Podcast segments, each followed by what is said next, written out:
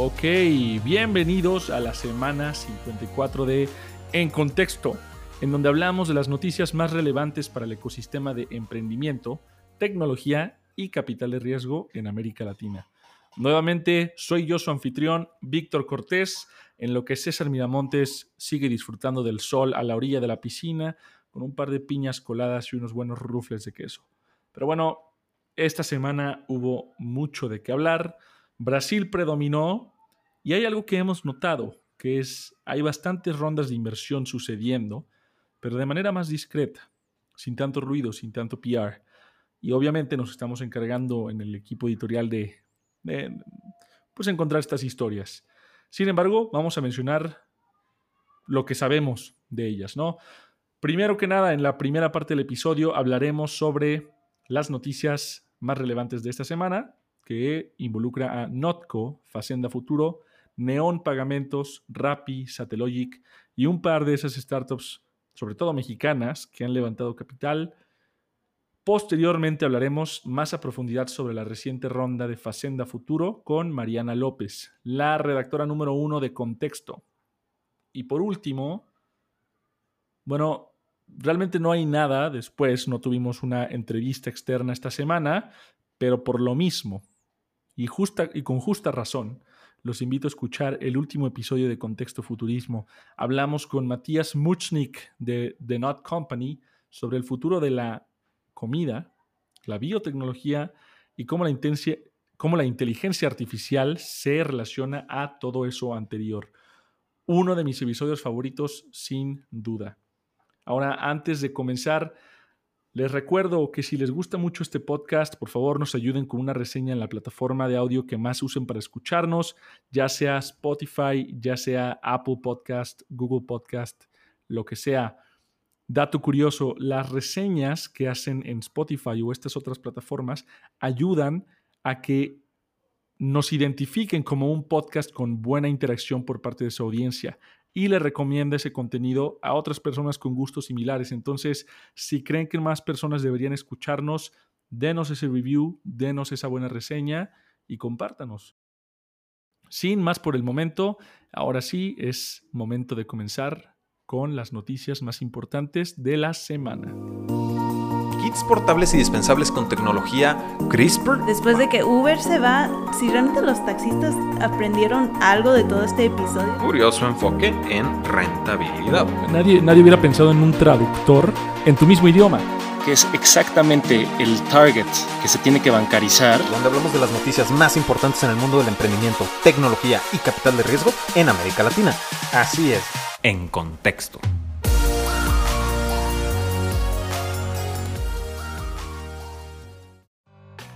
¿Necesitas un espacio para que te conozcan emprendedores, ejecutivos e inversionistas? Tal vez no sea sorpresa para ti, pero aquí en Contexto tenemos exactamente el perfil de la audiencia con la que buscas conectar.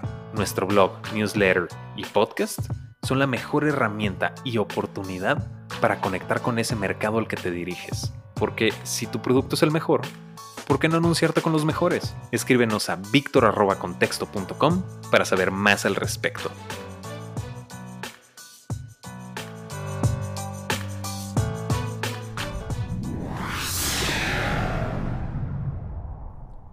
Bien, Facenda Futuro, la startup brasileña de carne a base de plantas, recientemente levantó una ronda de 115 millones de reales, aproximadamente 21 millones de dólares. Aunque no sabemos qué etapa fue, sabemos que los inversionistas que participaron incluyen a BTG Pactual, Infini Investments, así como inversionistas anteriores, incluyendo a Monashis y Go For It Capital. La empresa tiene planes de lanzar en Estados Unidos pronto, pero platicaremos con Mariana López más a detalle y más adelante para escuchar al respecto. El otro contendiente de comida vegetal latinoamericano, The Not Company o Notco, recientemente se lanzó a nada más y nada menos que Sao Paulo, Brasil. Mientras que Facenda se expande fuera de su ciudad y su país natal, su contendiente más cercano entra directamente a la boca del lobo, Ahora, recordemos que los productos ya se encuentran en las repisas de la cadena PAO de azúcar, pero recientemente lanzó su propio e-commerce para servir directamente a sus consumidores eh, brasileños. Notco también está coqueteando con ese mercado norteamericano, como ya lo habíamos mencionado anteriormente, pero aún todavía no se ve reflejado en productos disponibles o en repisas. Pronto lo veremos. Se va a poner buena esa, esa contienda por el mercado estadounidense. Número 3. Neon Pagamentos, el neobanco brasileño azul, recientemente concluyó su serie C. Con 300 millones de dólares en la bolsa, General Atlantic lidera la ronda como follow-on, mientras que nuevos nombres se adhieren al cap table, entre los que se encuentran BlackRock, PayPal Ventures, Vulcan Capital y Endeavor Catalyst. Con este capital, la fintech tiene planeado crecer su equipo y lanzar nuevos productos. Hasta la fecha, la empresa ha levantado 420 millones de dólares.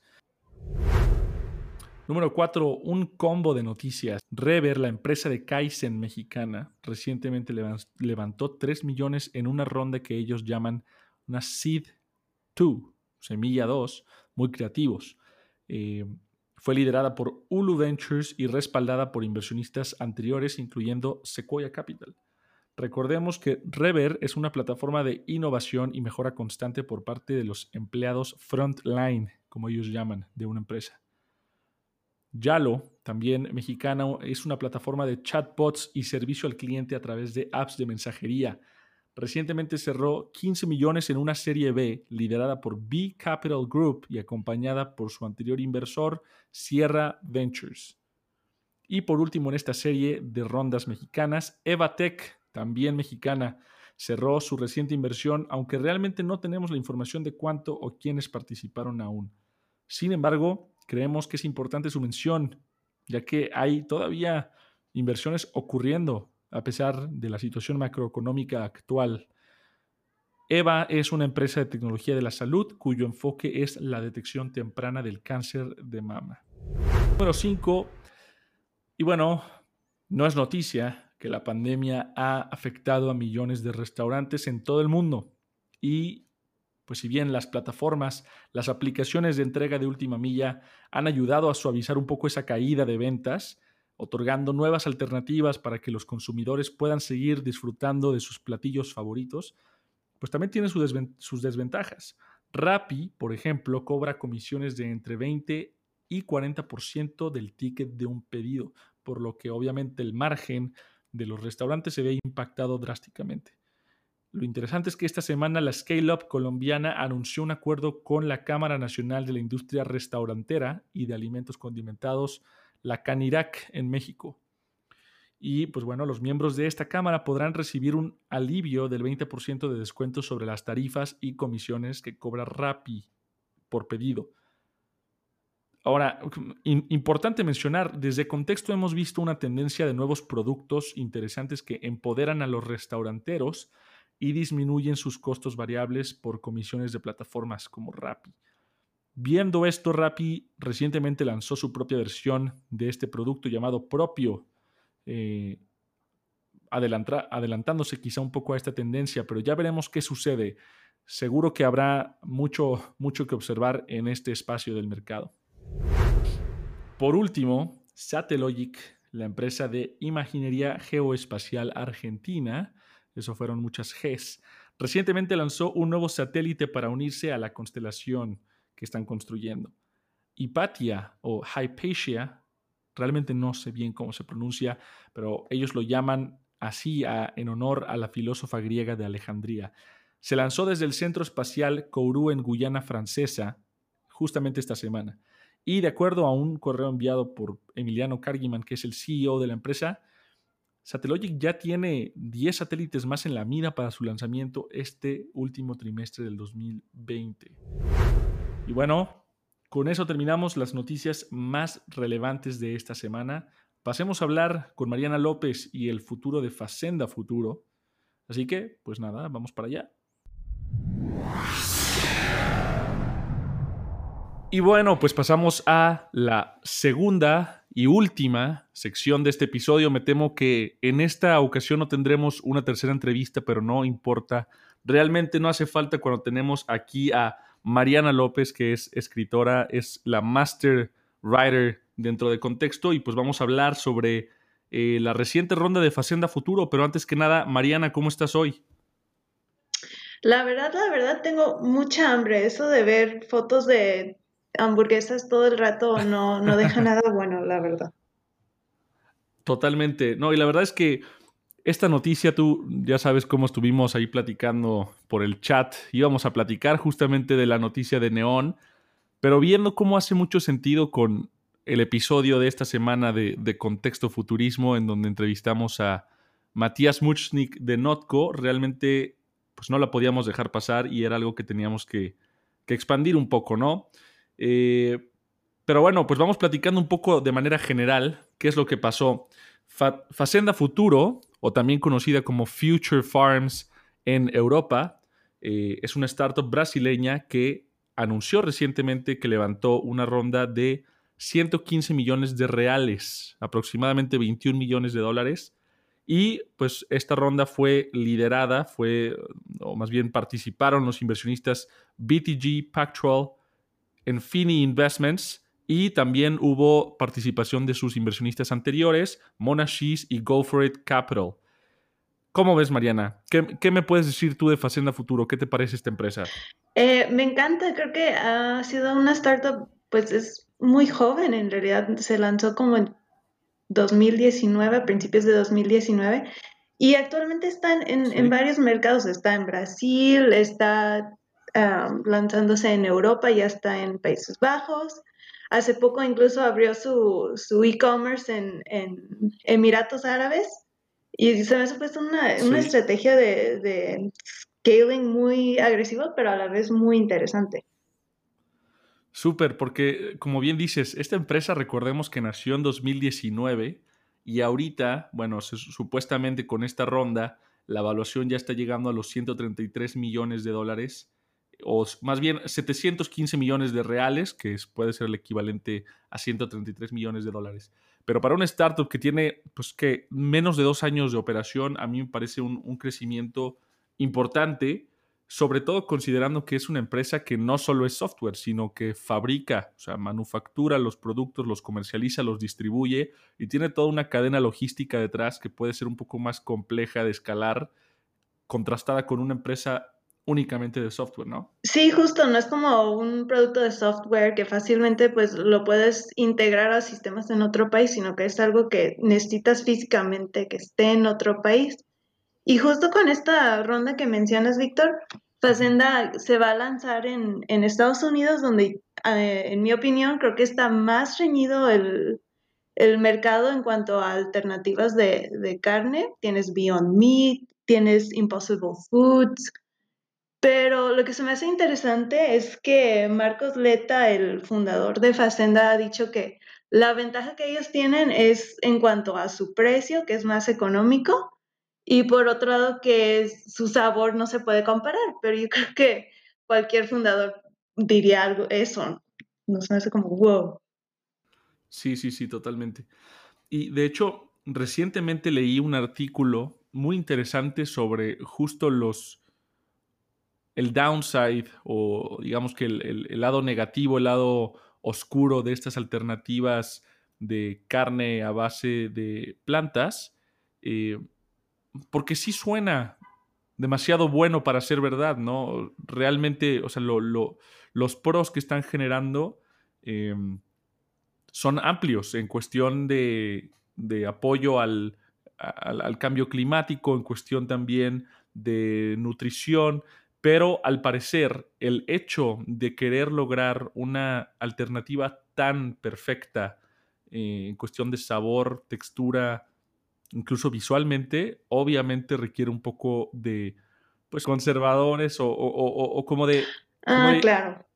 Realmente no soy un experto en, el tema, pero eh, prácticamente lo que planteaba este artículo es justamente que es prácticamente más complicado que simplemente decir, bueno, son una combinación de plantas y boom, ya tenemos una hamburguesa que parece hamburguesa, que huele, sabe y todo hamburguesa. Entonces, eh, Digo, eso es una, eh, una, de las cosas que hay que tener en cuenta, hay que ver cómo se desarrolla también esta industria, pero de entrada a mí me, me, me, encanta, o sea, yo creo que es un producto que tiene mucho potencial todavía y como tú bien dices, en Estados Unidos, pues creo que es donde más, más mercado podría tener, pero también es donde más reñido se está poniendo el, tema de la competencia con las otras iniciativas que están saliendo justamente desde ese mercado local. Uy, sí, definitivamente. Y es que, por ejemplo, está ese problema que tú comentas de que quizá no es saludable, aunque digas esa base de plantas.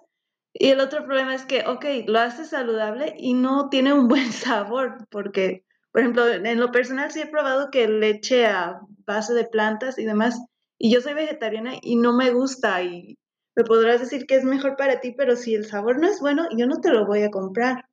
Y en América Latina el otro problema es que a veces los, estos sustitutos tienen un precio más elevado que comprarte un bote de leche o, o carne, simplemente por el bolsillo, también es otro desafío que estos food techs están, están tacleando. Sí, y, y, diste en el clavo, eso justamente es lo que platica Matías en el episodio de Futurismo, que es de nada sirve que sea muy saludable, muy eh, amigable con los animales y con el, con el clima, si realmente no tiene buen sabor. O sea, prácticamente el, uno, yo creo que el driver más importante es el sabor, eh, la textura, el, el hecho de pensar que no estás comiendo algo a base de plantas, porque todavía sigue siendo un tema muy tabú quieras o no, eh, sobre todo en países como México, donde el comer carne, eh, pues no solo, no solo es tradición, sino que representa también eh, ya parte de una identidad casi casi, ¿no? El, pues es que los, los regios con su, con su asado,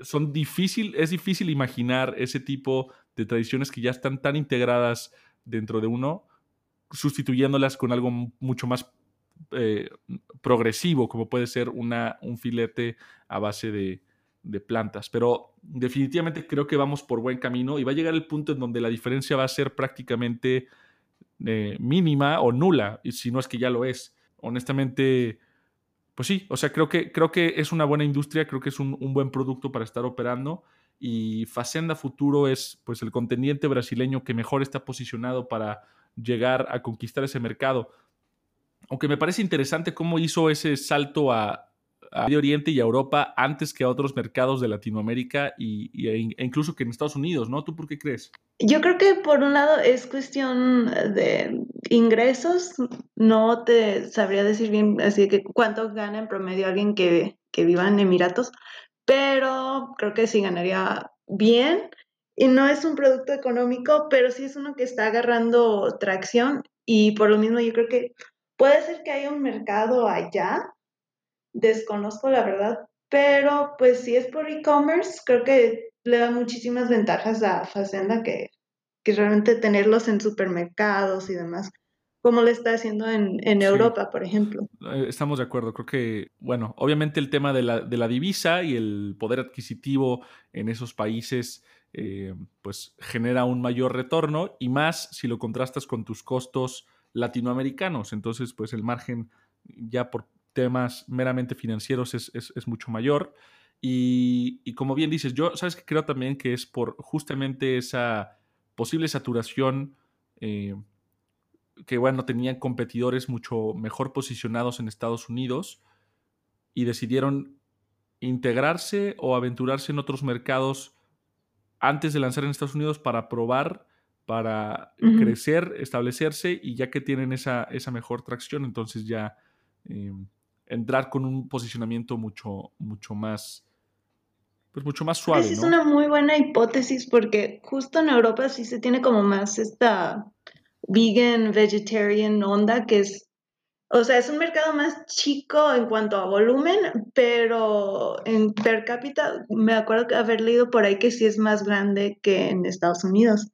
Así que igual y, si te doy la razón, podría ser también en términos de tantear las aguas antes de meterse al lado hondo. Eh, sí, súper interesante porque también eh, Marcos Leta, que es fundador y CEO de Facenda Futuro, menciona que una de las ventajas de, la empresa como tal en, materia de negocio es que Brasil es un productor eh, de vegetales es, un, es una economía agricultura bastante importante, ¿no? Entonces, eso les permite a ellos tener esa ventaja de costos y, por lo tanto es posible traducir estos menores costos en un menor precio. Un menor precio se traduce en mayor market share, ¿no? En un mercado pues, más amplio de potenciales consumidores. Y es justamente lo que tú mencionas, ¿no? Que ese problema que existe de eh, alternativas vegetarianas o veganas por lo general tienden a ser más, más caras, ¿no? Y esto, esta ventaja que tiene Facenda al producir local, vender en el extranjero, es definitivamente una ventaja en términos de, costo que se traduce en ventaja en términos de marketing. Eh, entonces, pues bueno, creo que, creo que es una, un muy importante tema que recalcar, ¿no?